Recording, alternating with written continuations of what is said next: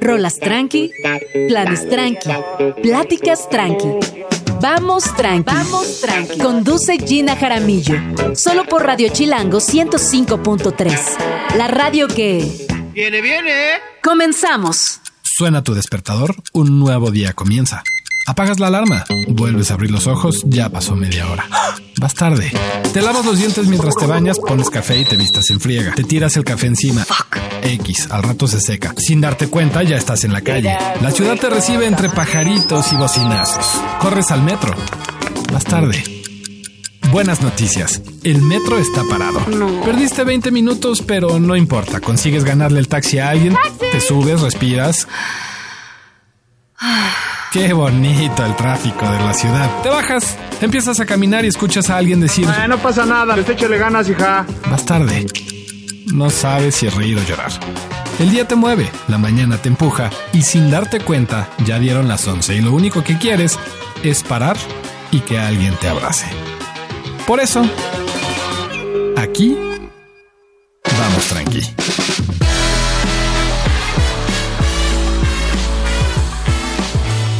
Muy buenos días, bienvenidos a Vamos Tranqui. Es lunes 29 de enero del 2024.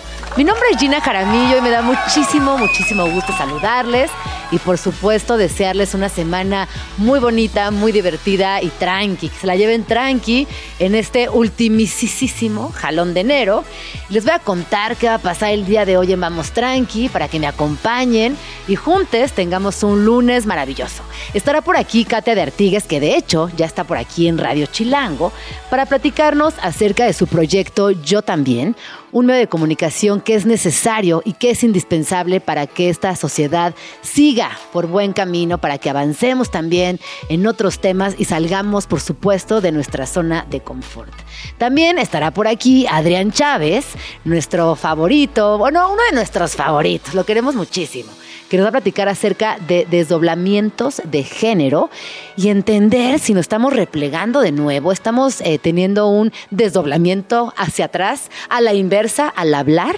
¿Qué hay de esto? Hablaremos un poquito más adelante con él. También estará por aquí Baby Solís, porque ya saben que el día sábado hubo un eventazo, un momento importante vinculado al activismo por el medio ambiente en el Museo del Louvre, ya que la Gioconda fue una vez más blanco, víctima y foco de atención porque eh, dos activistas canadienses llegaron y le aventaron sopa y se desató una conversación que tiene muchas lecturas y hoy hablaremos con Baby Solís acerca de las implicaciones que tiene esto o no tiene en el arte. Y también estará por aquí eh, Gabriela Redondo y Josephine Dor para hablar de Siempre Sí. Este es un planazo que tiene que ver con la Semana de Arte que empieza literal esta semana. Y al finalizar estará por aquí Carlita Peckerman de Chilango para darnos todos los detalles de la agenda Chilango. Muy buenos días, si les parece bien, vamos a escuchar una canción. Esto es Stay With Me de Calvin Harris, Justin Timberlake y Pharrell Williams, 11 con 3. En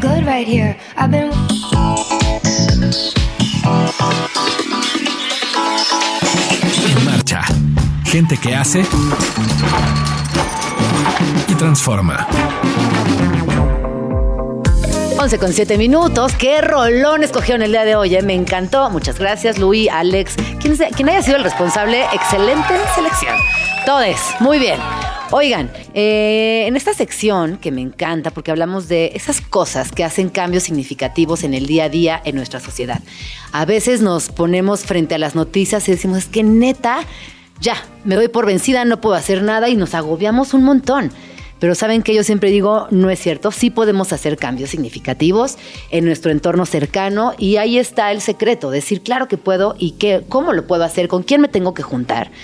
Yo les voy a platicar acerca de Yo también, que es una asociación civil sin fines de lucro, que además eh, es un medio de comunicación que difunde noticias siempre con, eh, con una perspectiva bien interesante, muy actualizada, y básicamente es periodismo sobre discapacidades. el cual hasta hace muy poco, eh, pues creo que no hay otro medio como yo también en México. Pero bueno, está conmigo Kate Vertigues, quien es una de las fundadoras y que nos va a platicar exactamente qué están haciendo en Yo también, porque están celebrando un lustro, ya tienen cinco años. Sí, vamos a cumplir en mayo una, eh, cinco años, exacto, Gina. Así sí. que bienvenida. ¿Cómo Muchas estás, gracias. Bueno, antes que nada estoy encantada de estar aquí contigo. Amo Chilango, son este, son mi máximo desde hace tiempo. Este, han tenido un papel muy importante en el desarrollo también, pero eso es una larga historia. Y pues estoy muy contenta porque estamos en pleno año electoral y también hay mucho que decir sobre personas con discapacidades y elecciones accesibles y para todos y que el tema se retome. Entonces, además de hacer pues periodismo del día a día sobre discapacidad, inclusión y accesibilidad, somos un medio no solamente único en México, sino en Latinoamérica. Entonces hacemos eso, hacemos capacitaciones, hacemos, tenemos como tres pilares. Eh, incidencia política y legislativa, que así fue un poco como yo empecé siendo periodista política a dedicarme al tema. Eh, hacemos eh, trabajo con empresas y proyectos eh, de accesibilidad, inclusión y, todo, y tenemos este portal. Y en estas elecciones donde vamos a elegir al presidente, más a la, bueno, a la presidenta, presidenta. en realidad, este, más a todo el Congreso, que es súper importante, Cámara de Diputados, Senadores, que hay elecciones en ocho estados, más la chilanguísima Ciudad de México, pues queremos poner el tema en la agenda. Poner el tema en la agenda de que hay 20 millones de personas con discapacidad en México y que si eso lo multiplicas por una familia de cuatro integrantes, hay 80 millones que vivimos con una persona con discapacidad en la casa, que no es menor. Además de que pues, no hay una vacuna contra la discapacidad, todos la podemos adquirir en cualquier momento. Y si vivimos muchos años, pues también vamos a tener una discapacidad. Y eso no es una tragedia. La tragedia es seguir creando sociedades donde pensamos que todos caminan, que todos escuchan, que todos ven, que todos comprendemos de la misma manera, ¿no? Como Sí. si fuéramos de una sola forma, cuando no es así. Claro. Oye, en el día a día, cuando hablas de familias con discapacidad y todas las, pues las situaciones a las que se enfrentan, nos enfrentamos en el día a día, Sí. ¿qué le pedirías a esta señora presidenta que tomara en cuenta? Que tomar en cuenta que si no contempla a las personas con discapacidad en todas sus acciones está mal. Así como ya entendimos, Gina, que hay una perspectiva de género, ¿no? Y que no es solamente ver a las mujeres en determinadas cositas y hacer programitas para mujeres. Lo mismo hay que hacer con las personas con discapacidad. Y que nadie está peleado contra la pensión de bienestar de personas con discapacidad, pero eso no basta. O sea, porque tú le puedes decir a dar a una persona una pensión para que sobreviva. Y está muy bien, porque tú no puedes ejercer ningún otro derecho si no sobrevives. Pero no puedes hacer la educación inclusiva, no puedes hacer tu transporte accesible, no puedes eh, hacer que en muchos eventos, hasta de ocio, de divertimento, de lo que sea, personas con discapacidad vayan. Yo creo que nos tenemos que tomar la accesibilidad como una prioridad. Cuando hablamos de esta gran ciudad, siempre No, nos sí. ponemos en comparación con las grandes ciudades en muchos sentidos. No, es que la Ciudad de México es como Seúl, es como Nueva York, es como Londres. ¿Qué pasa con México, la Ciudad de México, respecto a la, a la discapacidad y a la inclusión? ¿Dónde dirías que estamos hoy colocadas? Pues mira, por un lado, en la vanguardia en muchas cosas. hay, hay lugares donde pues es una maravilla, pero hay otras. La Ciudad de México es muy diversa, muy grande. Y entonces eh, vas a lugares que son sumamente accesibles y donde todo el mundo puede entrar, etcétera. Pero hay otros lugares donde seguimos no contemplando a la discapacidad. O sea, si tú vas y ruedas, una silla de ruedas, ¿no? Por Iztacalco o Iztapalapa, que es donde más porcentaje de personas con discapacidad hay, pues es otra cosa a que si vas al centro de la Ciudad de México, por ejemplo, que es una maravilla en muchos sentidos. Eh, Sí puedes eh, subirte al metrobús, pero no a la mayoría de las estaciones del metro, porque aunque las que tienen, por ejemplo, elevadores, no todos funcionan o los tienen cerrados para que las personas sin discapacidad no las usen, pero cuando llega una persona con discapacidad, ¿qué onda? Que también qué barbaridad. Exacto. No la banda, ¿por qué? ¿Por qué Exacto. utilizaríamos ese elevador si no lo necesitamos? Eh, sí, es ahí lo que, lo que tú exacto. decías, tenemos también que ponernos de este lado Sí, sí. y decir, oigan, si está el elevador, Sí. De verdad respetemos la básica, no se suban si no lo necesitamos. Y entonces hay cosas de, de primera, o sea, yo también eh, constantemente tenemos una sección de tecnología, Gina, que es fascinante, porque se están desarrollando sillas de rueda que vas a poder controlar con la mente, este, bastones inteligentes que te van a poder decir por dónde estás caminando, qué obstáculos Ah, presentas, ajá, y de qué colores las cosas, o apps tecnológicas que son increíbles y que, te- o sea, te dicen, eh, aquí está Gina y está sonriendo y parece, no, eh, cosas fantásticas. Eh, pero al mismo tiempo no es para todas las personas. No. Y una ciudad como esta, que es enorme, que te devora, pero te llena de plenitud al mismo tiempo, sí tenemos que pensar en eso, ¿no? Eh, No, esto que acabas de mencionar también eh, suena lejano, suena increíble, pero suena lejano porque Sí. necesitas tener poder adquisitivo para poder acceder y sabemos que también eh, la situación económica atraviesa por completo a la sociedad Claro, completa, ¿no? claro, claro. Y las escuelas, o sea, también, por ejemplo, hay escuelas en la Ciudad de México que yo creo que son un ejemplo de inclusión y de abrazo a la diversidad, ¿no? Pero no necesariamente todas. Y sabes que, Gina, seguimos educando a maestros y maestras sin darles una barnizada de accesibilidad y cómo integrar alumnos con discapacidades en el aula, ¿no? Entonces es muy difícil. Los niños que crecen juntos, aprenden a vivir juntos. Tenemos que hacer un esfuerzo mucho más grande en educación inclusiva. ¿no? Sí, y a veces pareciera que eh, como, como que el, el foco de la pedagogía está dado vuelta. Le decimos a, a- a la infan- a las infancias con discapacidad cómo se las tienen que arreglar, cómo se tienen que organizar y a qué retos se van a enfrentar en el día a día. Y al resto no. Y eso es verdaderamente doloroso porque justamente no se aprenden a integrar. Claro. No entienden que ese ganar, ganar sí es al parejo. Sí. Y simplemente están Pero, ahí. pero sabes que Gina, sobre todo heredan los prejuicios que tenemos los adultos. Los niños no tienen bronca. Lástima que se me olvidó, pero te los mando. En Yo también ya están descargables de manera gratuita, como todos nuestros materiales en yo también.mx. Hicimos ya un par de diccionarios ilustrados para infancias, justo, para hablar sobre discapacidad y cómo juegas con una persona con discapacidad. Primero hicimos uno para medios, ¿no? De los colegas periodistas que siempre nos hablaban. Y, ¿cómo digo? Este, retrasado, no, no, retrasado solo si llegas tarde, ¿no? Que hay muchas personas que luego llegamos tarde. Pero si no, es, dice así, ya no se dice nano, si es una persona con talla baja, etcétera, ¿no? Ay, luego ven a hablar de ese diccionario Sí, solo de eso. Fíjate que la semana pasada estaba viendo un clip justamente donde Juan Villoro decía que él hace muchos años en un libro escribió la palabra mongol. Ajá. Y que alguien eh, de Mongolia le dijo, oye, tú estás refiriéndote al, a mi país y a mi nacionalidad como algo despectivo. Y luego yo pensaba que también esa palabra en algún momento en México se utilizó de manera muy despectiva asociada a la discapacidad. Es bien y cómo las cosas interesante van cambiando. eso, sí, porque está vivo. O sea, mira, hay muchas personas Sí, que pero no- están cambiando. Claro, No. sí, están cambiando, sí. Perdón, disculpa. Pero tam- no, no te preocupes. De hecho, eh, ya es bien interesante que lo haya escrito justo Villoro, porque él adquirió una discapacidad auditiva, ¿no? Entonces, pero el lenguaje es vivo, ¿no? Entonces hay muchas personas que te dicen, no, no son personas con discapacidad, son con capacidades diferentes. Y yo siempre digo, no, a ver, capacidades diferentes solo José José, ¿no? Él sí era tormenta, tornado, volcán apagado, gavilán y paloma, ¿no? Fuera de eso, es con discapacidad, pero sí tenemos que hablar más de las discapacidades como parte de la diversidad para quitarles a los ese peso de losa de pípila, Ay, sí, ¿no? sí. De que eres discapacitada, ¿no? De del maldita aliciada, de Sí, ah, bueno, hay un libro buenísimo que yo también te voy a mandar a tu casa, que está publicado en Argentina por la editorial Chirimbote, por Nadia oh, Fink, que tiene una editorial alucinante.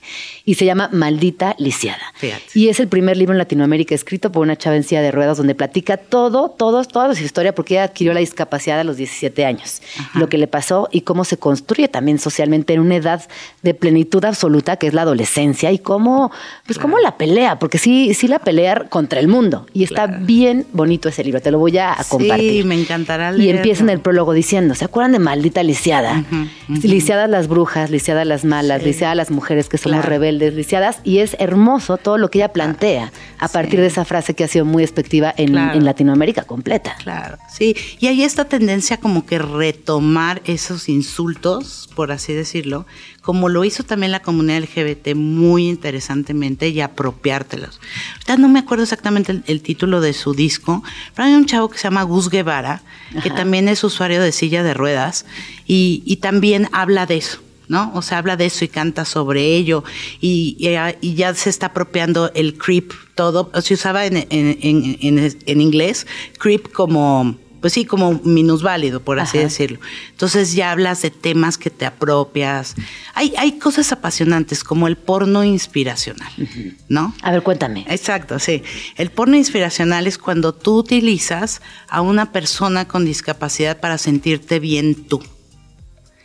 Y lo objetivizas. Esto nació a raíz de una plática TED Talk de una chava que se llama Stella Young, una comediante, comediante australiana, que decía, no, yo no soy tu inspiración, yo no quiero ser tu inspiración. Y contaba como de niña a ella llegaron y le dijeron, queremos, dar, queremos darte un premio. Le llegaron con sus papás y dijimos, queremos darle un premio a su hija. ¿Por qué? Pues porque vive en silla de ruedas, queremos premiarla. Y los papás le dijeron, no, Mm, no, o sea, raro, porque sí. no ha hecho nada para ganárselo, ¿no? Es como, eh, eh, es, es difícil a veces como entenderlo porque es tan parte de nuestra cultura, Gina. Claro. Tan parte de nuestra cultura, pero esta frase que muchas personas dicen motivacional, imagínate, nada más piénsalo desde este punto de vista. Yo lloraba por no tener zapatos hasta conocí, hasta que conocí a alguien que no tenía pies. Eso es porno inspiracional, ¿no? Y las mujeres y las personas con discapacidad dicen, no soy, no soy tu inspiración, Sí, no estoy no. aquí para Sí, inspirarte. sí. Pero es muy común. Por ejemplo, el cuerdismo, ese es otro temazo, ¿no? Las personas con discapacidad psicosocial, que son pacientes psiquiátricos, que tienen una condición de salud mental, que es la discapacidad que más está creciendo junto con la depresión, este, es la causa número uno de discapacidad ya en el mundo, eh, dicen adiós al cuerdismo, ¿no? Porque esta cosa de todos tenemos que ser cuerdismo, viva la locura. Entonces hay una organización que se llama Orgullo Loco, México. ¿Sabes? Que salen y dicen, pues yo me adjudico lo loco, reivindico el tema del loco, ¿no? Y me lo apropio. Súper interesante este movimiento que se Sí. está dando. Y en México, en la Ciudad de México, justo hay muchas cosas muy interesantes que están pasando. Justo en Yo también voto ahorita, una de las organizaciones que convoca son justo Orgullo Loco el movimiento de personas con discapacidad, además de yo también, que son esos que se visten de, de amarillo fosforescente, Ajá. que salen a marchar a las calles, ¿no? También ya está pasando algo como más gozoso, ¿sabes? Del, del peso así de, ah, discapacitado, pobrecito, ¿no? O sea, de... No, y pobre de la mamá, pobre Ah, ah, sí, familia. claro, claro. No, porque la mamá pobrecita siempre. Claro, sí, sí, sí. Y tú sí. me podrás ahí contar también tu sí, experiencia. sí. No, pero fíjate, es bien interesante eso del discurso, justo Sí. porque hace 50 años, si tenías un hijo o hija o hija con discapacidad, pues eras. Eh, había sido un castigo de Dios, rayo, rayo, ¿no? sí. Y ahora de pronto eres una madre bendita de un angelito o angelita. Digo, chale, o sea, ni tanto que, que-. ¿no? Mediemos un poco, ¿no? Pero es verdad que desde la sociedad hemos ejercido ciertas etiquetas y unos juicios muy canijos. Sí. Y además peor, porque ni siquiera estamos en esa situación. Es decir, ¿por qué no en vez de emitir un juicio le tocas la, la puerta a tu vecina, que ves que se le está complicando, y le preguntas, oye vecina, ¿cómo te ayudo? ¿Qué necesitas? es cuéntame, cuéntame qué le está pasando a tu hija, porque yo lo veo desde la ventana y como que no entiendo, pero quiero ayudarte. Porque de eso se trata. Sí. ¿No? Yo, Sí, yo pienso que de eso sí. trata. Claro, claro. Eh, Lo que pasa es que tenemos mucho miedo a acercarte a, o, a, o a hacer sentir a alguien mal, pero el no comunicarnos y no acercarnos y no intercambiar también duele. O sea, yo, Mm. yo crecí, tengo 50 años, ¿no? Entonces yo crecí en un mundo donde mi mamá, si yo veía una persona con discapacidad y como niña, curiosamente la veía, me da un codazo y me decía, no mires, ¿no? Y yo digo, sí, sí hay que mirar, Hay que mirar. y si hay que acercarte, y si tienes una curiosidad, no cayendo en el morbo, pues, Sí. ve, pregunta. Sí. Y siempre Sí. pregunta a alguien con discapacidad cómo apoyar. Juventino Jiménez es un amigo mío que es ciego, que es indígena, que es unas cosas fantásticas, además de que es un mezcal increíble, ¿no? Ay, bueno, qué role. Hay Sí, que comprarle. No, sí, sí, sí, es un tipazo. Sí, sí, sí. Ha escrito unas cosas para yo también padrísimas, como una crónica de cuando fue al súper, ¿no? Y que te ríes muchísimo, pero al mismo tiempo te caen, no ven- 20, sino centenarios, ¿no? O sea, de, de la discriminación tan normalizada, ¿no? Pues él siempre dice, bueno, yo soy ciego, voy caminando por mi bastón por la calle y muy seguido llega alguien y me cruza la calle sin preguntarme y me agarra. Imagínate Sí, qué no, es qué eso. invasión de espacio. Ajá, es ¿no? una invasión de Sí. espacio, pero de- porque damos por Además, qué sentado- susto. Exacto, No, qué pinche sí, susto, no. ¿no? Igual una persona sorda que llega así, bueno, además de que si le gritas, pues igual no te va a escuchar, ¿no? Pero llegas y la tocas y, y él no te ve venir, ni te escuchó venir, ¿no? Más bien no te escuchó venir. Bueno, en fin, es, es cuestión de nada más eh, estar más cerca y conocer. Es un mundo donde hay muchas historias, pero además donde todo es muy apasionante también.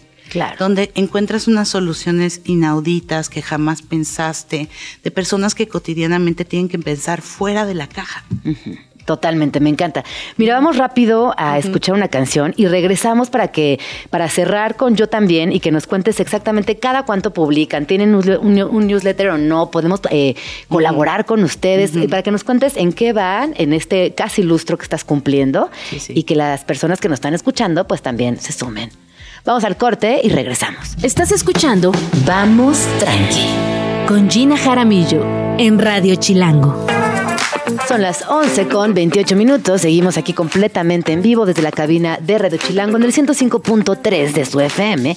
Y si nos acaban de sintonizar, les cuento que me acompaña el día de hoy aquí en cabina Katia de Artigues, quien es periodista y activista por los derechos humanos y además es fundadora de Yo También, este medio especializado y también asociación civil, cuyo uno, con uno de sus objetivos eh, es siempre difundir noticias con perspectiva de género y también sobre discapacidad. ¿Lo dije bien, Katia? Sí, muy bien, muy Perfecto. bien, sí. Oye, hablando de yo también, ¿qué es exactamente lo que están haciendo? ¿Cada cuánto publican? ¿Dónde podemos seguirles? Y si queremos colaborar con ustedes, ¿es posible? Claro, sí a todo. Eh, Sí a todo. Entren a yo también.mx, esa es nuestra página. Eh, ahí está todo. Tenemos una página que actualizamos de lunes a viernes todos los días. Escribimos cinco o seis notas. Tenemos columnistas con discapacidad que escriben sobre su vida. Acabamos de estrenar una columna que me tiene encantada porque es nuestra primera columnista con discapacidad intelectual. Es de- antes se llamaba retraso mental, ya no lo digan jamás. No, retraso solo si llegas tarde. Entonces es una chava con discapacidad intelectual que justo acaba, a- a- acaba de ser el Día Internacional de la Educación. Entonces, haz de cuenta, el Día Internacional de la Educación escribimos notas sobre cuántas personas con discapacidad van a la escuela, cuántos no, cómo la mayoría están excluidos. La deuda de la educación con las personas con la discapacidad.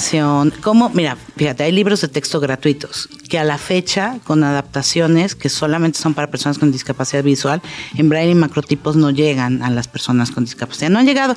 Empezó el ciclo escolar en septiembre, Sí, ¿verdad? ajá. Octubre, noviembre, diciembre, enero, estamos en enero, no tienen libros.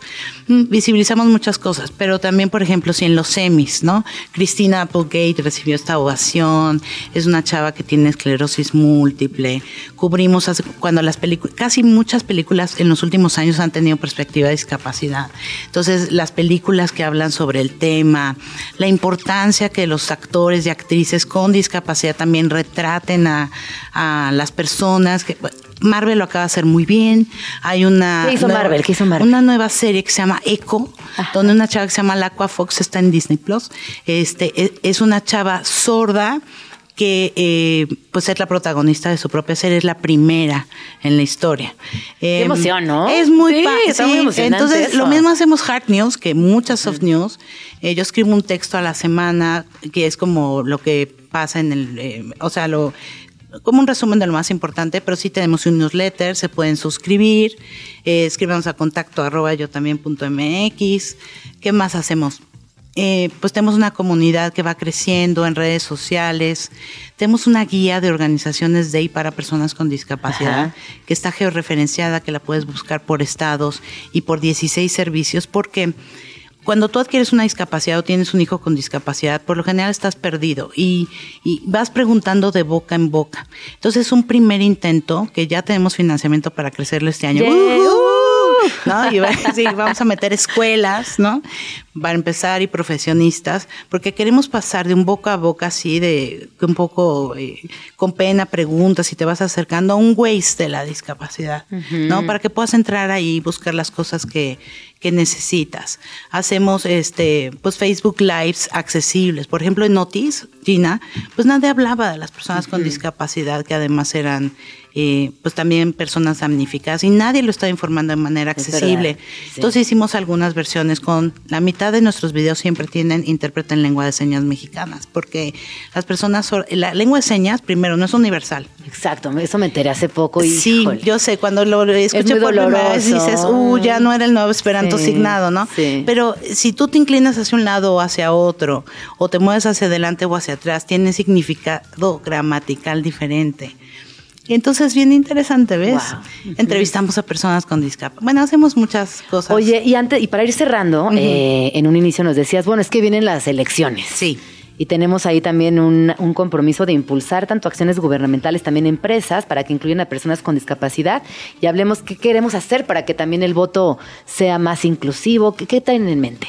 Pues varias cosas. Eh, nos reunimos un grupo de organizaciones para la presidencia, para la Ciudad de México, por ejemplo, estamos discutiendo un cuestionario que queremos aplicarle a todas las personas candidatas a la Ciudad de México con perspectiva de discapacidad.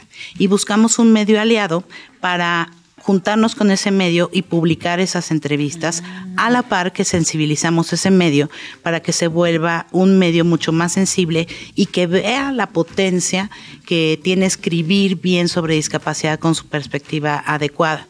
Y después de entrevistar a estas personas candidatas, que pues ya sabemos que son Brugada, Taboada y Chertorivsky, vamos a hacer video resúmenes accesibles con una preponderancia de lengua de señas mexicana para abonar a que las personas con discapacidad, que por lo general a los partidos se votan. les va. Y no votan, o sí van a votar. Sí, claro que van a votar, pero, pero no están siendo informados de manera cotidiana, porque a los partidos se les olvida la accesibilidad, ¿no? Porque Sí, no los convoca. No los Es convoca. una población que nadie convoca. Nadie convoca. Y ta- bueno, yo fui constituyente de la Ciudad de México, diputada constituyente. Nuestra constitución me encargué, por supuesto, que estuviera de A a la Z accesible. O sea, hay muchas obligaciones que tenemos que hacer en esta ciudad. Pero bueno, es visibilizar Sí. el tema, comprometer a los candidatos, hacer materiales para que las personas con discapacidad hagan un voto informado por quien se les antoje, por supuesto, y al mismo tiempo capacitar cada uno de los medios, porque este programa lo vamos a hacer en Tabasco, Veracruz, Jalisco, Yucatán y la Ciudad de México, además de la presidencia. Me encanta, porque sí, yo pienso que cuando no tienes información, pues menos te acercas a votar. Por eso te decían, no votan, pues claro, si no estás informado no vas. Simplemente esa idea decides, no sé nada, a qué voy, ni me paro en la, en la, en la, ¿cómo se dice? En la casilla. En la casilla. En cambio estás informada, igual que con la, con la gente muy jovencita que va a votar por primera vez. Es hacer ese ejercicio, informarles de todo lo que está sucediendo, qué sí les conviene, qué no, y ver qué, toma, qué decisión final toman. Claro, pero que sepan cuáles son las Sí. propuestas y que también, si, si tú no vas y te acercas, porque este ya lo hemos hecho de una u otra manera en las pasadas dos elecciones presidenciales, de divers- diversas maneras. No en yo también, pero sí yo como, como activista con otras organizaciones. Si tú no vas y le preguntas a los candidatos, a ver qué onda con las personas con discapacidad, es muy probable que nadie les pregunte. Claro, sí. Entonces no, Sí. no podemos permitir eso. Por supuesto que no, no lo vamos a permitir. No. Así que ahí está la pregunta, hay que hacerla las veces que sea necesaria y ojalá que haya respuestas que, que valgan la pena y sobre todo que se cumplan esas promesas. Claro, por eso ahora lo queremos hacer también en video, ¿sabes? Porque tenemos una entrevista con López Obrador comprometiéndose a muchas cosas que no cumplió. Pero es escrito. Entonces ahora video, lengua Video. de señas, accesibilidad. Exacto. Me gusta mucho. Mil gracias por venir a Vamos Tranqui. ¿Dónde podemos seguirte, Katia? Pues mira, yo soy muy tuitera y ahora estoy tratando de, de irme más a Instagram, entonces estoy como arroba cadartigues. Eh, y a yo también lo pueden seguir, como yo también hace en casi todas las redes sociales, menos Twitter, donde estamos como arroba yo también. Y que además está bien bonito. O sea, la estética es muy, muy bonita. Así que también felicidades. Por eso, to- to- gracias. todo bien con yo también. Ay, muchas, todo bien con yo también. Todo Verso bien sin con yo también. Muchas gracias, Katia. y regresa Gina. pronto para que hablemos del diccionario. Sí, sí. Ya estás. Vamos a escuchar esta rola. Esto es Close to Me de The Cure. 11 con 36.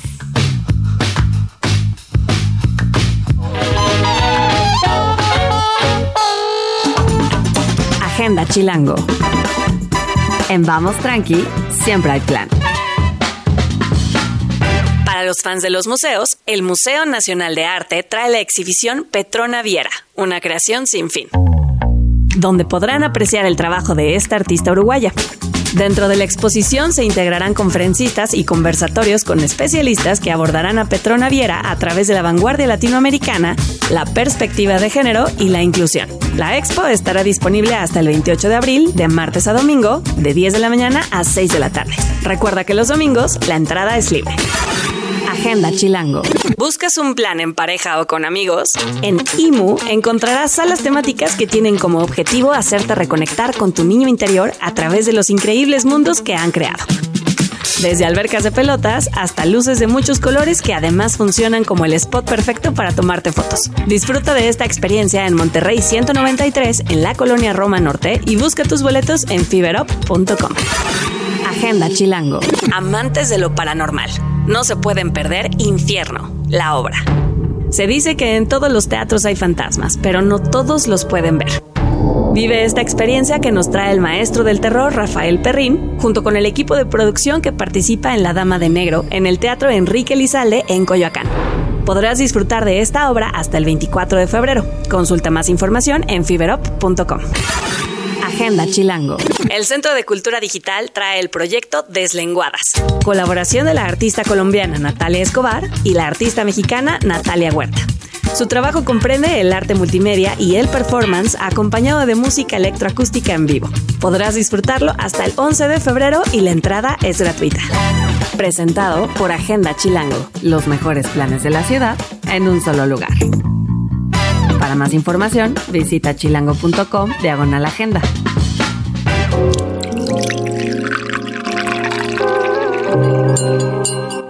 Los de lengua.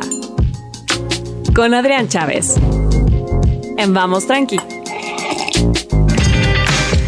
11 con 41. Hoy escucharon que estamos en nuestra sección Los de lengua y que nos gusta mucho porque aprendemos, conocemos nuevas palabras y sobre todo exploramos nuevas formas de comunicación. Así que señoras y señores, niños y niñas, hoy vamos a hablar acerca de desdoblamientos de género. Bienvenido, ¿cómo estás? Hola, hola a todos, todas. Hola a todas, todos. ¿Cómo estás? Muy bien, ¿y tú? Muy bien, muy bien también. Como saben, Adrián Chávez es escritor, traductor, editor y docente mexicano y además lo pueden seguir en todas sus redes como No Chávez Nada y estar al día de todo lo que sucede respecto a la lengua. Oye, cuando hablamos de desdoblamientos de género, ¿qué son exactamente y cuándo inician?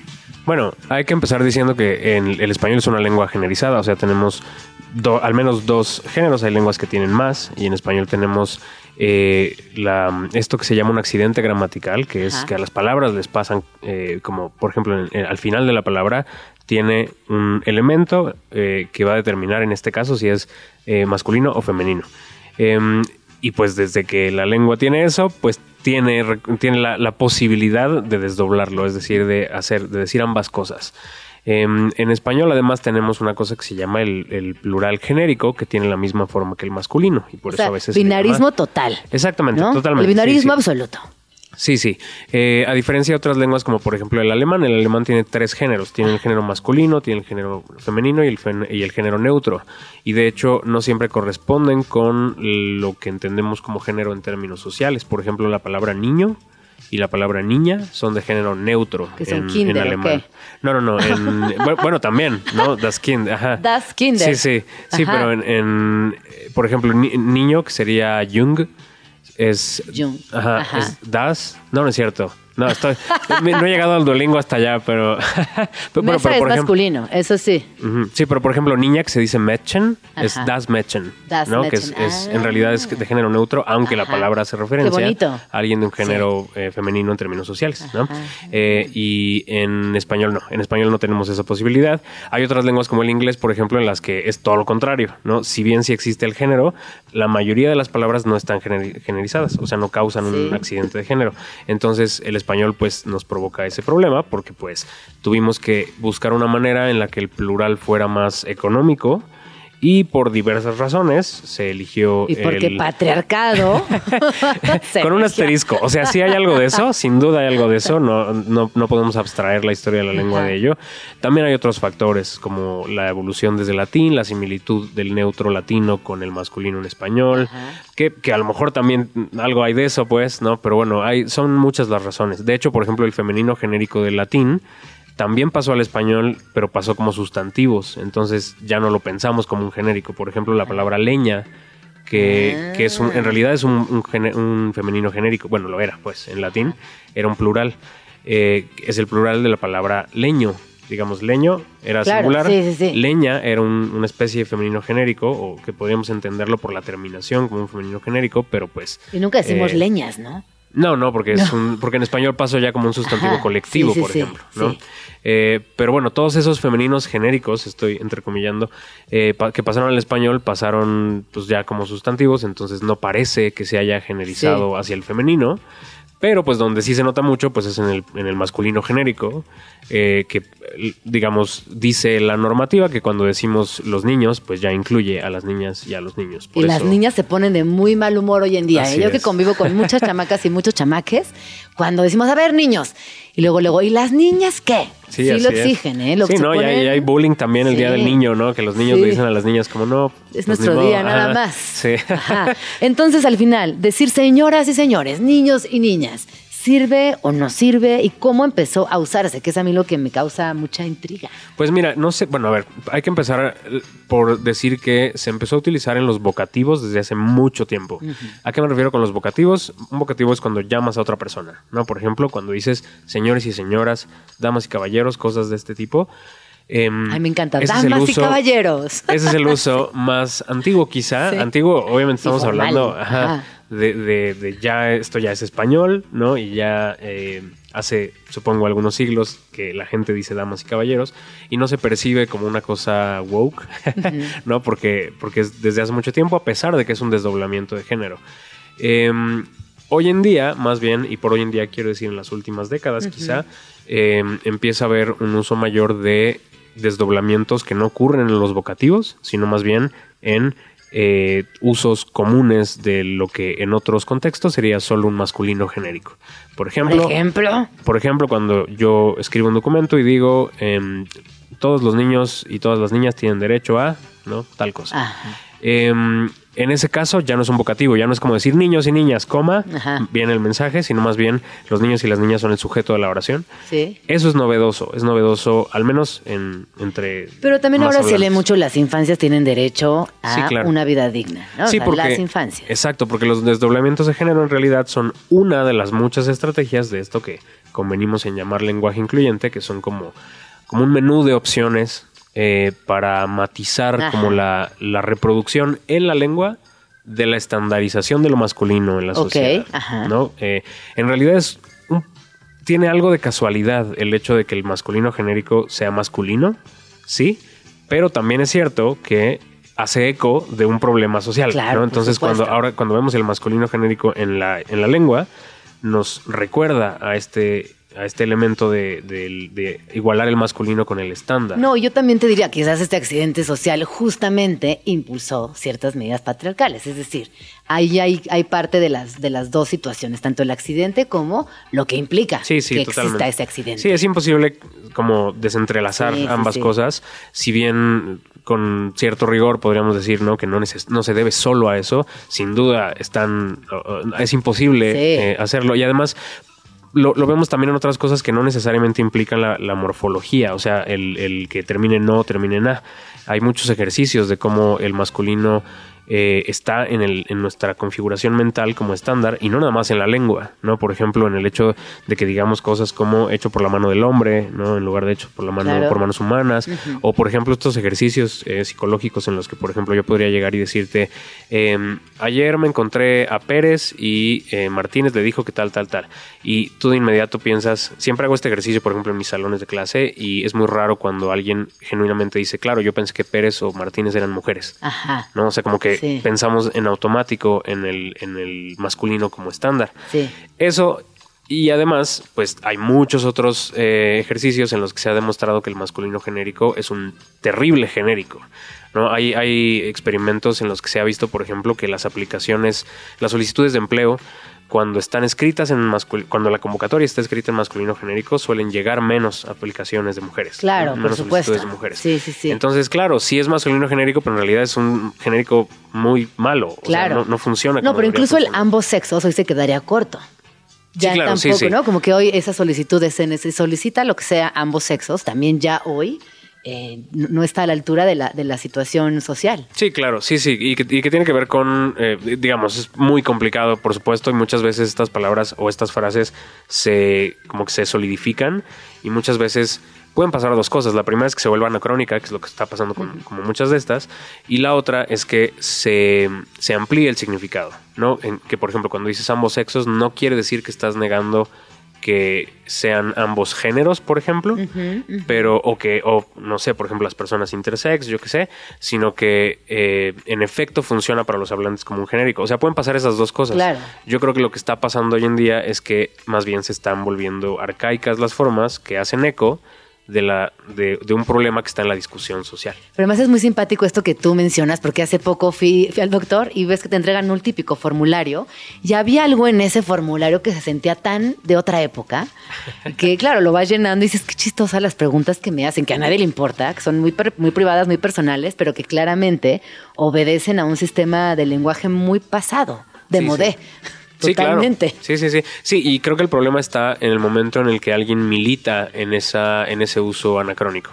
¿No? O sea, creo que yo, digamos, desde el punto de vista de la lingüística, a veces uno entiende por qué ciertas expresiones tardan en irse, porque, porque al final la lengua funciona como una convención y esa convención tarda mucho en modificarse o convive con otras convenciones más pequeñas, yo qué sé. Eh, el problema es cuando uno, cuando alguien señala, por ejemplo, eso, ¿no? Que alguien señala como decir, como, oye, pues a lo mejor el masculino genérico aquí no está funcionando y la reacción es militante. En, en- porque ahí es donde, ahí es donde se nota, pues, como que no se trata nada más de una convención Sí, sí, lingüística, sino que se trata más bien de una postura política que en efecto casa con lo que sugiere la- la- el masculino genérico. ¿No? Que es algo que pasa como lo de presidente y presidenta, ¿no? Que te- cada semana me preguntan en los videos. eh, que, que además es un caso muy chistoso porque presidenta está en el diccionario desde 1800. Claro. Y además ah, hay, hay textos hasta del, de, por ejemplo, la, la, el- la Fondeu, que es una, una institución que es paralela a la RAE y que es una, una institución súper normativa, súper Sí, como y ahí así está estricta. Y ahí está dicho, lo dice la Fondeu, dice, para que exista la palabra presidenta solo, solo se necesita que haya eh, hablantes que... eh, la utilicen y mujeres en situaciones de presidencia. De ¿no? presidencia. Mujeres en situación de En situación de presidencia. presidencia. Entonces, imagínate para que te, para que ya la Fondeu te diga Sí. que está, te estás pasando de purista. Pero aún así, en los medios de comunicación hay varios programas eh, que escucho y veo en la televisión que dicen eh, nuestro futuro presidente era la señora que sea, ¿no? Y a continuación nombre y apellido. Y digo, ¿por qué siguen diciendo presidente tal? Sí, claro. Presidente Claudia, presidente Xochitl, presidente quien se apunte. ¿Por qué? Sí, claro. Pero Y- nomás por necedad. Exactamente, porque, porque por ejemplo hay otros casos como el caso de la palabra sirvienta, ¿no? Que, que pasa por el mis- lingüísticamente pasa por el mismo proceso que la palabra presidenta, ¿no? Es, es una palabra que termina en ente, que viene de un verbo, ¿no? Eh, como servir, presidir, y que teóricamente en esa evolución pues no tendría que haber habido una A porque por lo general esos ente no causan accidente de género, ¿no? O bueno, sea, que es una palabra que también ya está en mega desuso. Por Afortunadamente, ejemplo. pero por Sí. ejemplo, esa no les causó problema, ¿no? O sea, cuando la gente decía sirvienta para todo, Ah, todo bien. no había discusiones sobre el participio activo y no sé qué tantas cosas que salen a decir eh, y, y no estaba mi ley y no sé cuánta gente en situaciones de poder este, insistiendo en que se dijera, sirvi- que se dijera sirviente y no sirvienta, Por ¿no? supuesto. Con, con todo lo problemático que ya de por sí Claro. tiene la palabra, pues, pero, eh, pero casualmente ocurre con cuando se trata de Con un el puesto poder, de poder. por supuesto. Casualmente coincide con mujeres en el poder. Y que además ahora tendremos que irnos acostumbrando porque la palabra presidenta Sí, va a ser una realidad sí. en este país. Sí, yo ya, me, yo ya sé que voy a tener que hacer ese video otra vez en algunos O- meses. Exacto, sácalo de nuevo. Porque justamente yo el fin de semana tenía toda una reflexión con la señora presidenta y pensaba, cuando yo era chiquita era una obra de teatro que además parecía lejana porque Gonzalo Vega la actuaba y tú como niña no te parecía. Pero que era un hombre, como que no entendías qué pasaba ahí con la señora presidenta y luego entendías que era una obra de teatro y entonces en ese universo de la ficción era algo que obviamente nunca le iba a pasar a este país. Y Claro. 40 años después es nuestra realidad.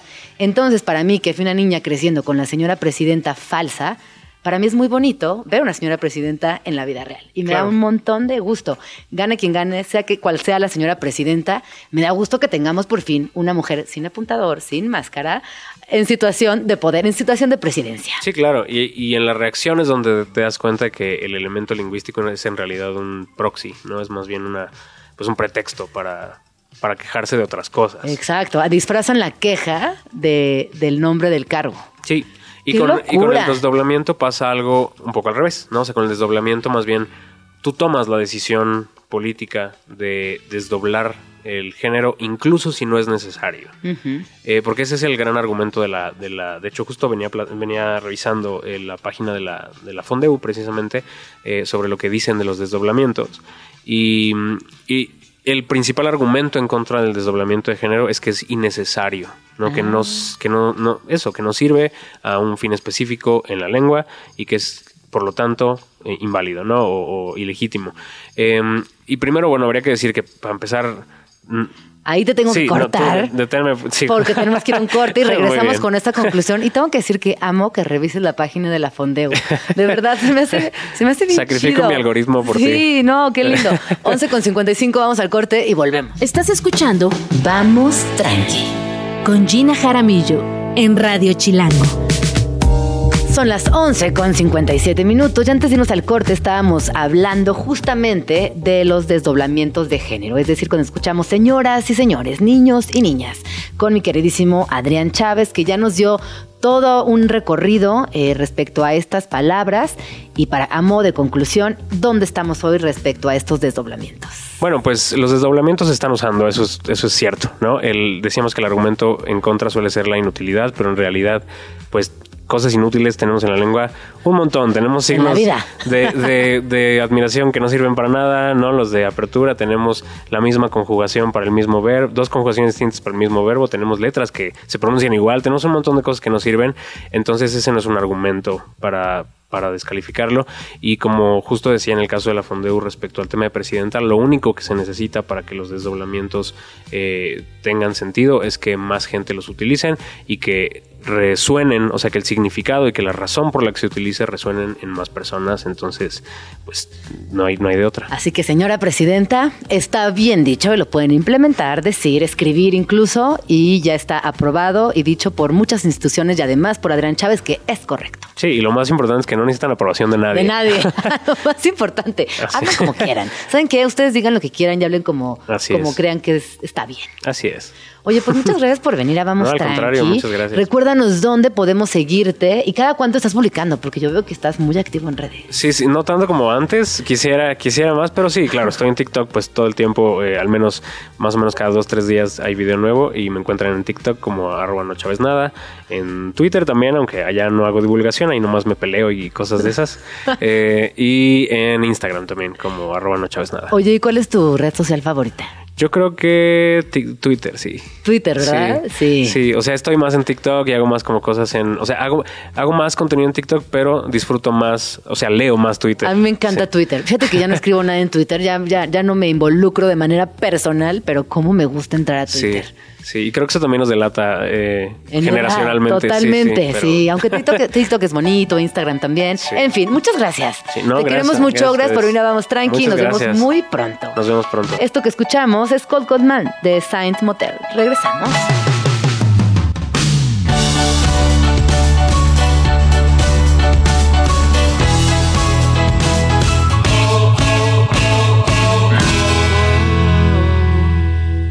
La Ciudad de México. Págueme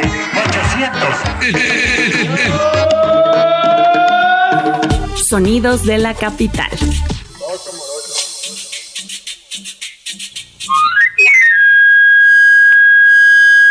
Al empezar la tarde, entre las calles de la ciudad aún suele escucharse el agudo sonido del afilador. Ese silbido inconfundible es producido por un camarillo, una flauta de madera de origen medieval que basta como anuncio sobre su servicio para afilar cuchillos de caza y de comerciantes de toda la ciudad con la ayuda de su taller andante en forma de bicicleta. Se trata de un oficio proveniente de España en el siglo XVII que llegó aquí y nos regaló ese sonido que siempre formará parte de la música citarina.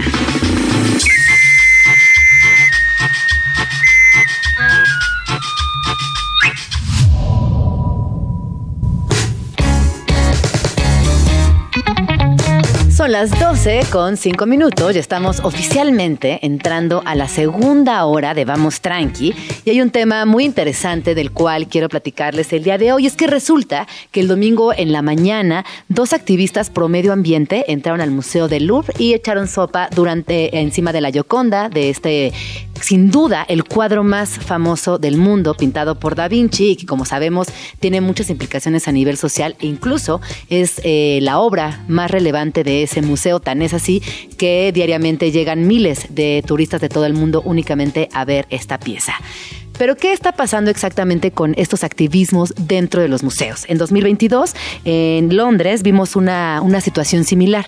Unos activistas pro medio ambiente rociaron eh, sopa también sobre los girasoles de Van Gogh. Para platicar respecto a este tema, me acompaña el día de hoy Baby Solís. Ella es divulgadora de arte y ha trabajado como curadora, museógrafa y divulgadora. Y el día de hoy está aquí en Vamos Tranqui. ¿Cómo estás, Baby? Bienvenida. Hola Jean, muchas gracias por invitarme y sobre No. todo para hablar de este tema. Oye, primero que nada, creo que ya no nos sorprende. Sin duda, los museos se han convertido en un lugar importante para los activismos, ya que encontraron una fórmula de llamar la atención. Y quiero que me digas tu opinión. ¿Qué piensas de todo esto que está sucediendo dentro de los museos vinculado a los activismos proambientalistas?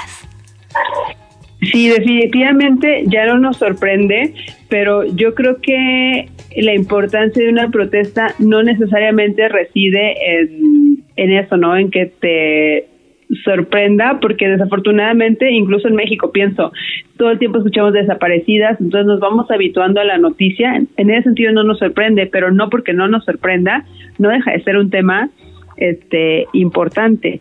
Entonces sí, o sea, estoy de acuerdo con la gente que dice, ay, es que se la pasan repitiéndolo y repitiéndolo, pero este problema ahí sigue. Y otra cosa que no debemos de perder de vista, y a mí esto se me hace fundamental y se deja muchas veces de fuera, es que eh, no es una protesta solamente en museos. Nosotras, que nos dedicamos al arte, que tú también eres historiadora, y la gente que habla de esto, eh, pues lo vemos por el arte, porque nos dedicamos a, a esta área, pero en realidad hay que recordar que eh, eh, esta misma semana hubo una protesta de agricultores franceses con sus tractores y pararon el tráfico en ciertas carreteras.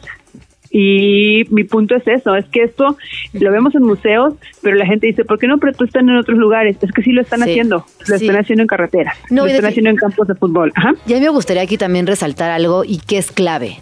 Todos los actos de activismo que están sucediendo dentro de museos, ojo, no buscan dañar las obras de arte. Si ustedes se fijan, todos estos actos de activismo han sido con obras que están completamente blindadas, protegidas y que saben que no las van a dañar, porque estas acciones no van en contra del arte, van a favor de la humanidad.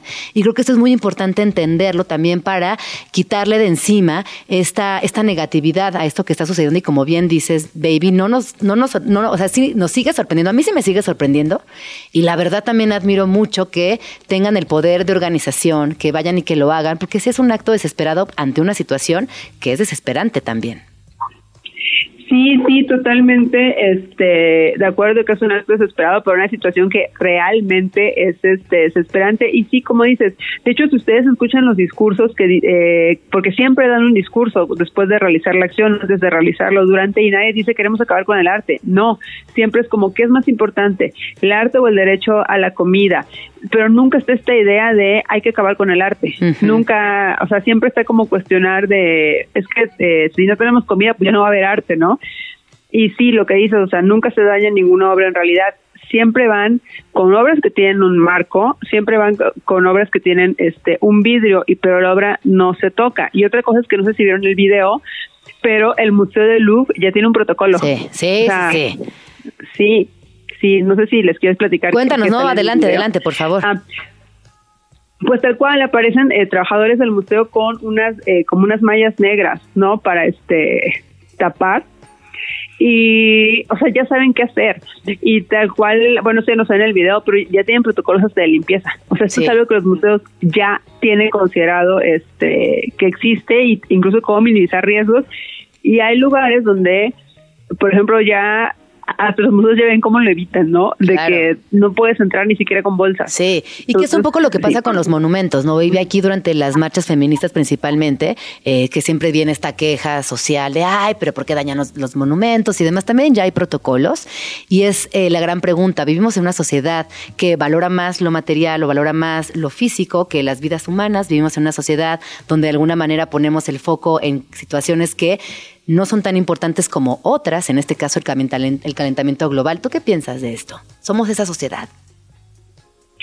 Sí, definitivamente, definitivamente, este, sí nos interesa más, este, eh, no sé, la Mona Lisa que el hecho de que no haya este, comida, pero justamente porque se le fue construyendo esta importancia a la Mona Lisa de símbolo de identidad nacional, pero pues sí, creo que sí es pertinente lo de pensar, oye, pero mm, pues que no puede existir la identidad nacional si no existe la gente, y la gente no puede existir sí. si no tiene comida, ¿no? Entonces Sí. a mí sí se me hace pertinente este estos temas de los que están hablando eh, los activistas y también otra cosa importante es que muchas es gente joven, Ajá, gente joven que me parece que realmente, igual que las marchas feministas, gente joven que realmente tiene un deseo de cambio. O sea, yo creo que lo que están haciendo, mucha gente, ay, nada más llamar la atención y no sé qué, a mí me parece que están sinceramente interesadas, sobre todo por su juventud y esta Por su idea futuro. que es muy admirable de querer cambiar el mundo. Sí, por supuesto. Yo eh, siempre, siempre pienso en esas generaciones que eh, tienen cuatro años o tienen dos años. Claro que alguien tiene que poner en perspectiva lo que está sucediendo, porque este mundo alguien lo va a heredar y nosotras ya estamos del otro lado prácticamente. Oye, baby, ¿qué le dirías a las personas que dicen que manchar la Yoconda no sirve ni cambia nada? Y eh, también de cómo estas manifestaciones históricas sí sirven.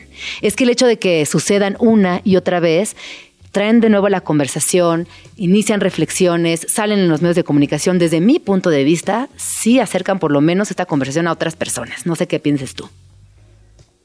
Sí, pues es que hay casos comprobados donde incluso eh, dañaron una obra, porque en este caso sí la dañaron, eh, fue parte del movimiento, del movimiento sufragista en Inglaterra, ¿no? Con la Venus de Rockeby, que una de las sufragistas eh, se acercó a darle una, baja- un navajazo a la obra. Por supuesto, no estoy diciendo que tenemos que llegar a ese punto, No, por favor, pero no. lo que mencionabas de que dicen, ah, es que no sirve, pues que ha sido parte, ha Sí. sido parte de protestas efectivas como pues el, el- lo que hicieron los sufragistas, ¿no? Y pues sabemos que las mujeres ya podemos votar, bueno, desde hace décadas, pero sí, estas acciones eh, me parece que cuando están orientadas a algo muy en concreto pueden servir, porque aquí, o sea, están orientadas a algo muy en concreto, como que se reduzca la emisión de ciertos gases, a que haya, este, se tomen en cuenta las demandas de los agricultores, que fue esto, ¿no? Lo de la Mona Lisa, entonces no es nada más como una queja por una queja, o sea, sí tienen como un plan de acción y por eso también se me hacen importantes, este, las protestas, porque sí te piden cosas muy en concreto. Sí. Totalmente. Pues ya iremos viendo cómo, cómo termina este caso y otros que seguramente están por venir. Muchísimas gracias, baby, por tomarnos la llamada. ¿Dónde podemos seguirte?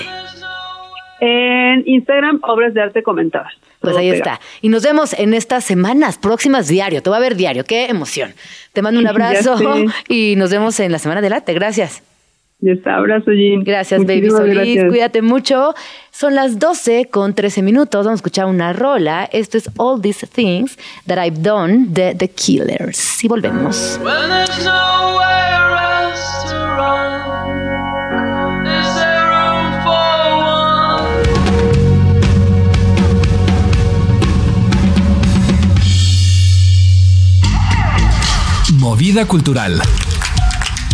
La cultura nos mueve.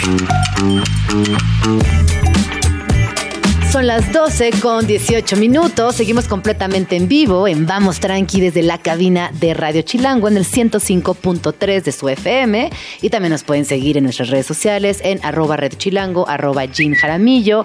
¿Qué rola quieren escuchar? ¿Qué están haciendo? Cuéntenos, por favor. El día de hoy también vamos a hablar de arte porque ya está a nada, a muy poquitos días de iniciar la Semana del Arte, que sin duda es el momento más álgido respecto al arte contemporáneo en nuestra ciudad. Aquí hemos platicado de varios proyectos y el día de hoy vamos a platicar acerca de Siempre Sí, que eh, es una plataforma que honra y promueve el trabajo de artistas y diseñadores que viven en México a través de un modelo híbrido que combina un salón de exhibición y grandes celebraciones. Para hablar de esto, me acompañan aquí en la cabina de Vamos Tranqui, Josephine Dor y Gabriel Arretondo, que son parte de los fundadores de este proyecto. Bienvenidos, ¿cómo están? Hola, muy hola, bien. hola, muchas gracias, todo bien. Eh, pues muchas gracias por el espacio, gracias también a toda la audiencia que nos acompaña el día de hoy Y bueno, les queremos platicar un poco del proyecto. Quisiera también mencionar a Luisa Redondo, que forma parte de los fundadores eh, del proyecto. No nos Ah, acompaña ajá. por acá el día de hoy, pero bueno, él nos va siguiendo. Pero nos está escuchando, pero nos, está, escuchando, así que le mandamos un saludo. Sí, sí, sí. Y bueno, pues siempre sí nace de un interés genuino que compartimos Josefín, Luis y yo ya desde hace varios años sobre la importancia y el valor que tiene honrar, eh, visibilizar y también, y también celebrar la vibrante eh, escena y propuesta que hay de arte y también de diseño en México. Eh, pero no solo eso, sino hacerlo también de una manera horizontal, no pretenciosa, cálida, desenfadada y también guapachosa y sabrosa que mucho nos representa. Eh, y esto sin dejar de lado el profesionalismo y la calidad que merece. Eh, derivado de esto, el año pasado nos aliamos eh, Onda MX, eh, eh, medio que difunde la escena de arte en México, eh, dirigido y fundado por Josefín, y Taller Nacional, eh, oficina de diseño y producción de mobiliario, dirigida y fundada por Luis y, y yo, Gabriela Redondo. Este, y bueno, esto para crear, como bien decías, una plataforma eh, que honra y visibiliza el arte y el diseño en México con un modelo híbrido, eh, con un salón de exhibición llamado Ajá, Siempre Sí ajá. y con eh, grandes celebraciones.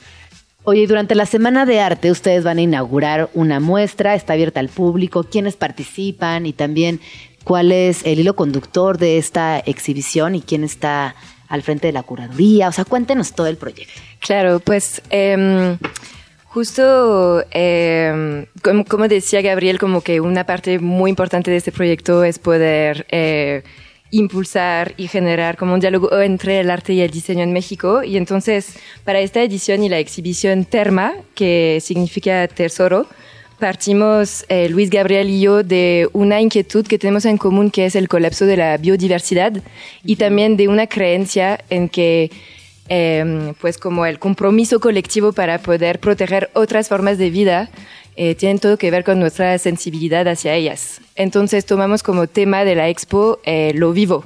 Y hicimos la curaduría en equipo, los tres en realidad. Eh, invitamos a siete artistas y si- siete diseñadores y estudios de diseño Ajá. Que... eh, ¿Pero son pues, diseñadores industriales o son diseñadores gráficos o qué tipo de diseño? Bueno, es diseño como que hacen objetos, Ah, hay unos que hacen objetos funcionales y otros que hacen lo que se llama como el diseño Object, coleccionable, ajá, ajá. eh, que pues son piezas como, eh, pues como podríamos decir, Gabriel, ¿cuál es la No diferencia? utilitarias. entre- Son bueno, piezas sí, que son- son utilitarias, sin embargo, también tienen un enfoque importante en la carga estética de las mismas, ¿no? O sea, no solamente que tengan una función, sino que estéticamente tengan una presencia fuerte y un mensaje importante que comunicar. Y bueno, entonces basándonos en este tema, invitamos a diferentes artistas y eh, diseñadores que, bueno, vienen de diferentes eh, generaciones, trayectorias.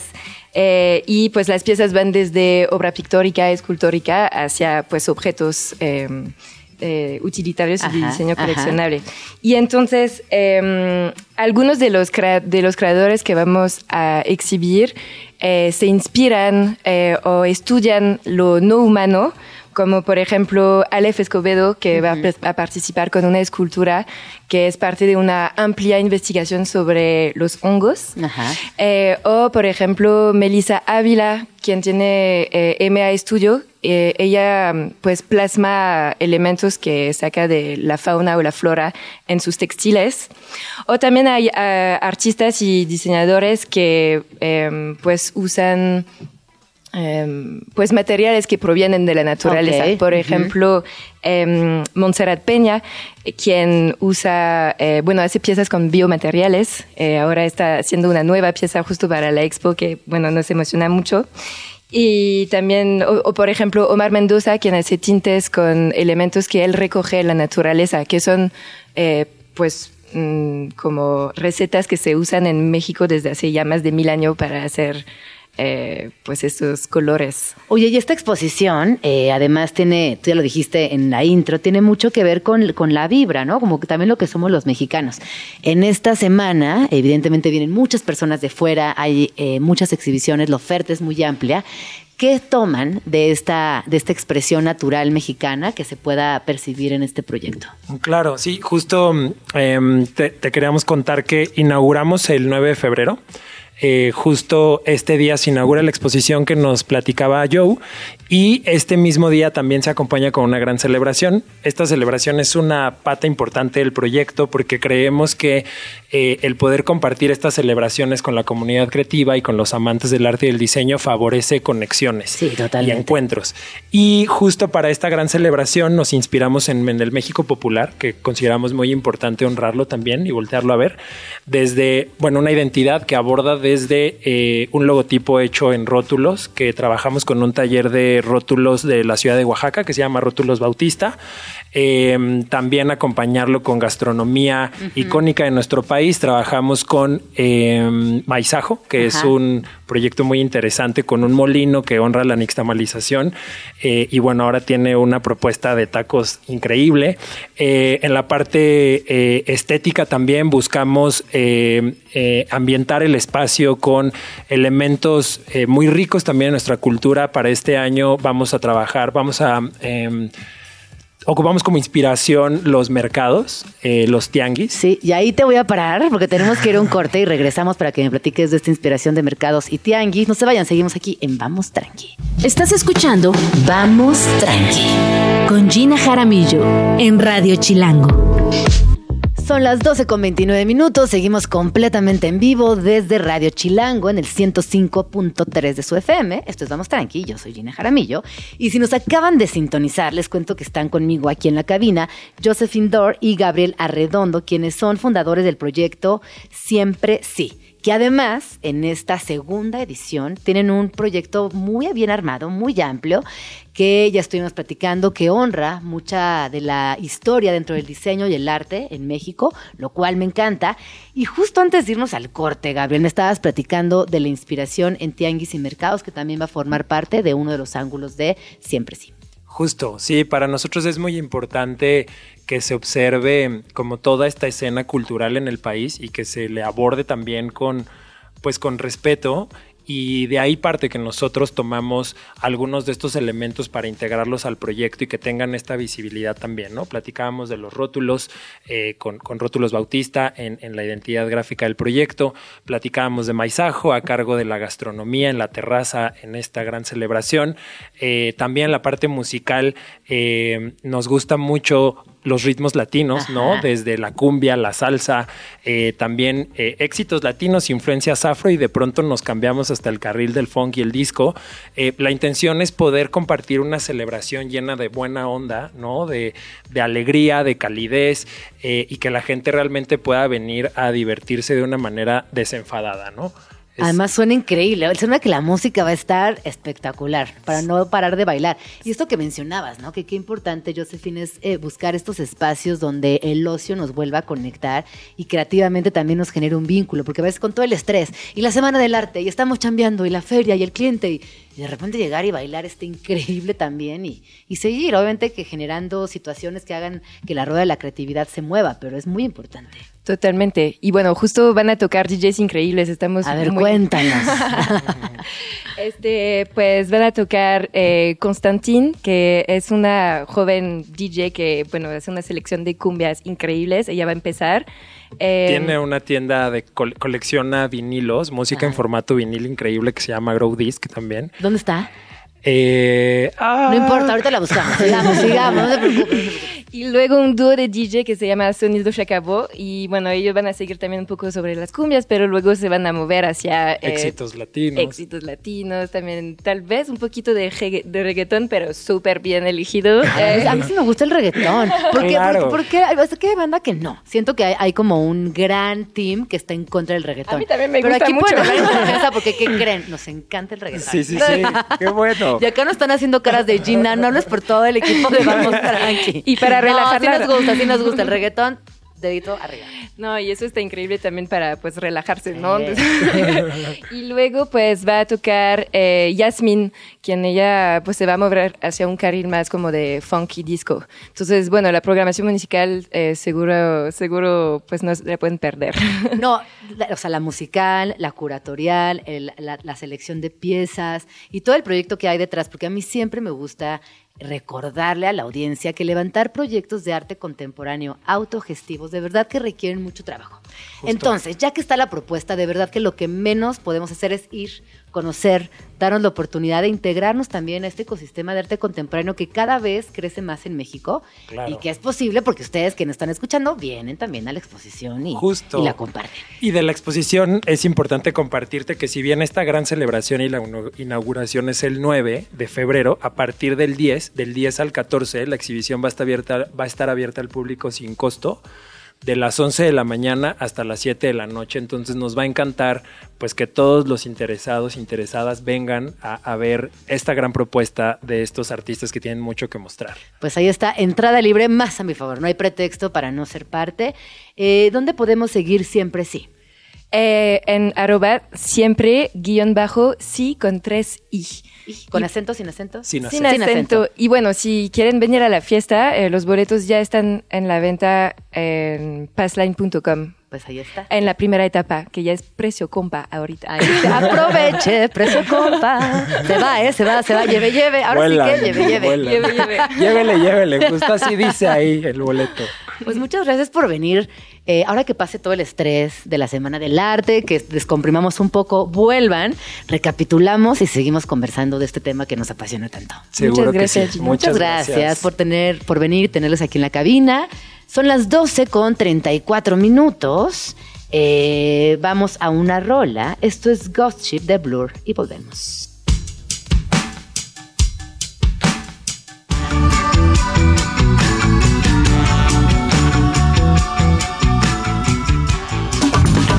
Agenda Chilango. En Vamos Tranqui, siempre hay plan.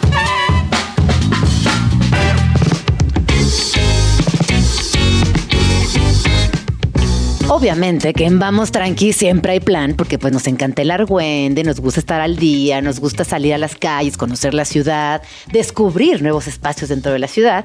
Y para platicar de toda la chisma de la Ciudad de México, me acompaña el día de hoy mi queridísima Carlita Peckerman. Ella es periodista y creadora de contenido y además es parte de la editorial de Chilango. Bienvenida, Carla, ¿cómo estás? Muchas gracias, Jen. Muy bien, muchas gracias. Pues aquí te traigo unos planecitos para esta semana. Que esta semana se vienen ya Fuerte. fuertes, Fuertes, muy movidas, sí. intensas. Ya por fin se va a acabar enero. Ay, por fin. Ya nos quedan tres días.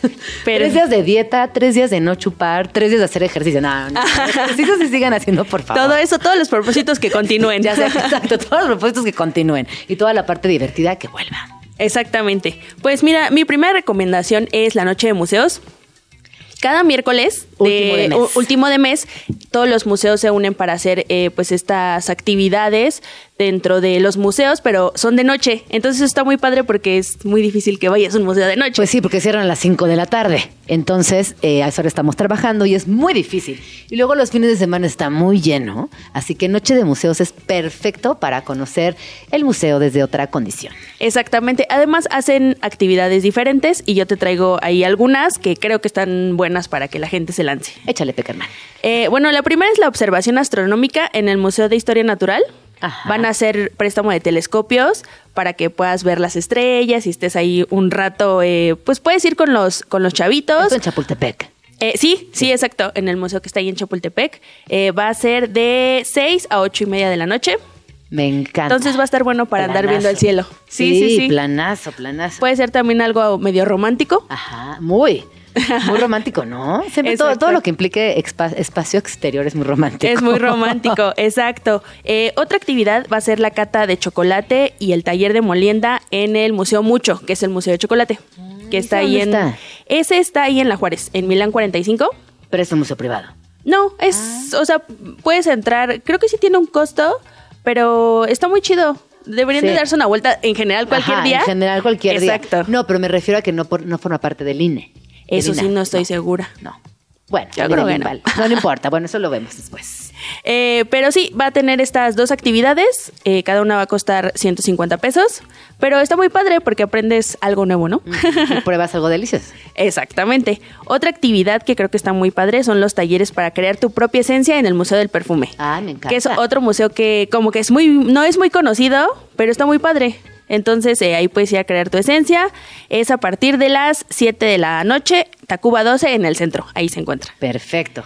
Eh, otra actividad que me parece muy cool es la proyección en tercera dimensión de dinosaurios voladores. Órale. En el Museo de Tezosomoc. También para que no nos quedemos solo en la parte céntrica de la ciudad, para que la gente que está de aquel lado, pues también tenga, vea que hay actividades que pueden armar, ¿no? Claro, que, que aprovechen su noche de museos. Exactamente, sí, sí, sí. Y por último, la noche de ficheras y ficheros para ponerle ritmo a la noche en el Museo Casa Carranza, que está ahí en Río Lerma, 35, Colonia Renacimiento. ¿Y esto qué es? ¿Una noche de baile? Exacto, es una noche de baile, como de cabaret. Ajá. Y va a estar, va a estar cool, va a ser de 7, a partir de las 7 de la noche, Me ahí para que se lancen. Para bailar, a gusto. a gusto. Exactamente. Oye, y también eh, yo estaba viendo por aquí que el Festival Cultural de Año Nuevo Chino en el CENART ya empezó y todo el mes van a haber festejos y está increíble todo lo que sucede allá adentro. Sobre todo porque también es su aniversario. 30 ¿no? años. 30 años. Claro, cumple Ujú. 30 años el CENART. ¿Se acuerdan cuando le decíamos CNA? Yo le digo CNA todavía, la verdad.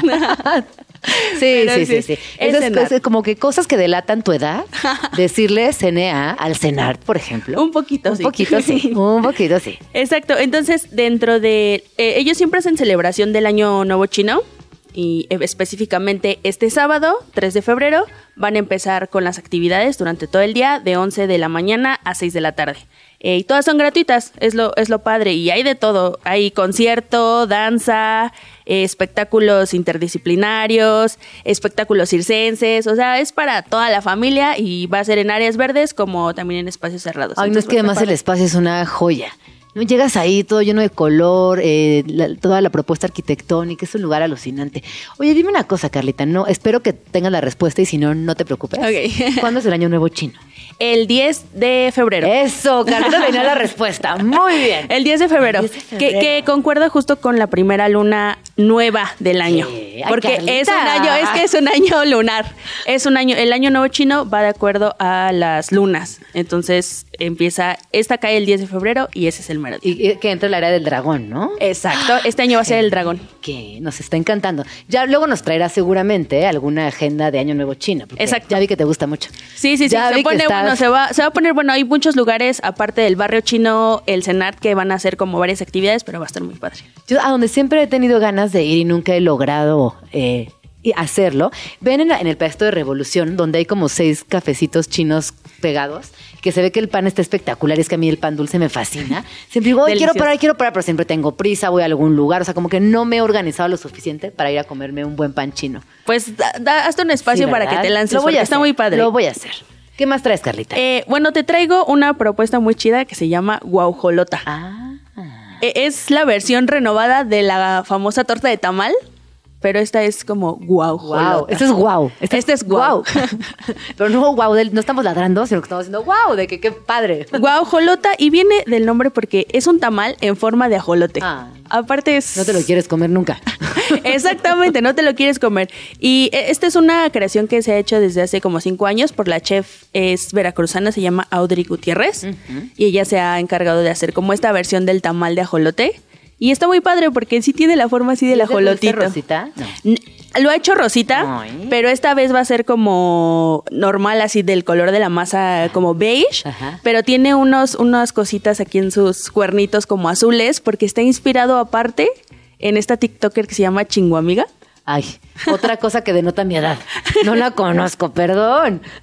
Bueno, es una famosa TikToker coreana. Ajá. Ah, no, ya sé quién Ya, es. ya, ya, ya. Ya lo ubiqué. Ajá. Entonces está inspirado eh, en ella este, este tamalito. Entonces está muy padre. Oye, ¿y este dónde está a la venta o cómo se consigue? Solo va a estar a la venta del primero de febrero al 4 de febrero en el en Ajolotitlán, que es el Museo del Ajolote, por eh, lo que es el Día del Ajolote, que es el primero de febrero, y la Candelaria, como que juntan esas dos Sí. festividades Muy bien. y venden este tamal. Me parece correcto. Tiene un precio de 180 pesos, pero te incluye el tamal, la pieza de pan y una taza de torito veracruzano. Y entonces, la venta únicamente del 1 al 4 de febrero. Exacto. Ah.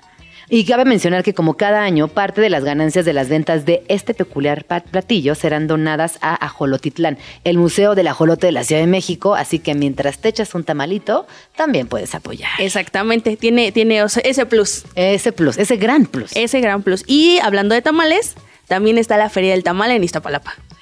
Para que se vayan a surtir de tamales. ¿Cuál es tu tamal favorito, Carla? El mío es el de dulce y rosa. ¿En serio? Sí. Mm, no, yo soy más clásica, a mí el, verde. El, verde. Es bueno, es bueno. No sé por qué si- siempre me ha gustado el rosado. Sí. Mm. Muy bien, Es, muy es bien. mi gusto. Entonces seguramente voy a ir a echar un montón ese día. Ojalá haya jolotitos rosas también. Ojalá. Sería increíble que te toparas con uno por ahí. Sí, espero que sí, porque va a haber mucha variedad de tamales, desde los clásicos hasta los exóticos que tienen rellenos extraños, pero también va a haber oaxaqueños, Sí. corundas y el de bola también va a estar. Ayer estaba viendo unos tamales coquet. No, ya, ya. Pero sí estaban bonitos, la verdad. Como que la chef ponía florecitas de colores dentro del tamal y luego desde la masa les imprimía el color de la flor y luego se lo despegaba y quedaban decoradas con florecitas. Muy lindos, la verdad. Pues es que el tamal se presta, ¿no? Para hacer varias, varias cosas y, y está muy, muy padre. A mí me, me encanta. Carlita, tenemos que ir a una rola y regresamos con los últimos planes. Son las 12 con 48 minutos. No se vayan.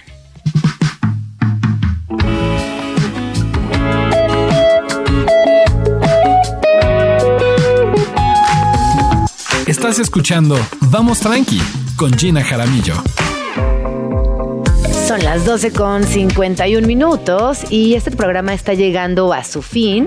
Espero que lo hayan disfrutado, que lo hayan pasado bonito y sobre todo gracias por escucharnos el día de hoy.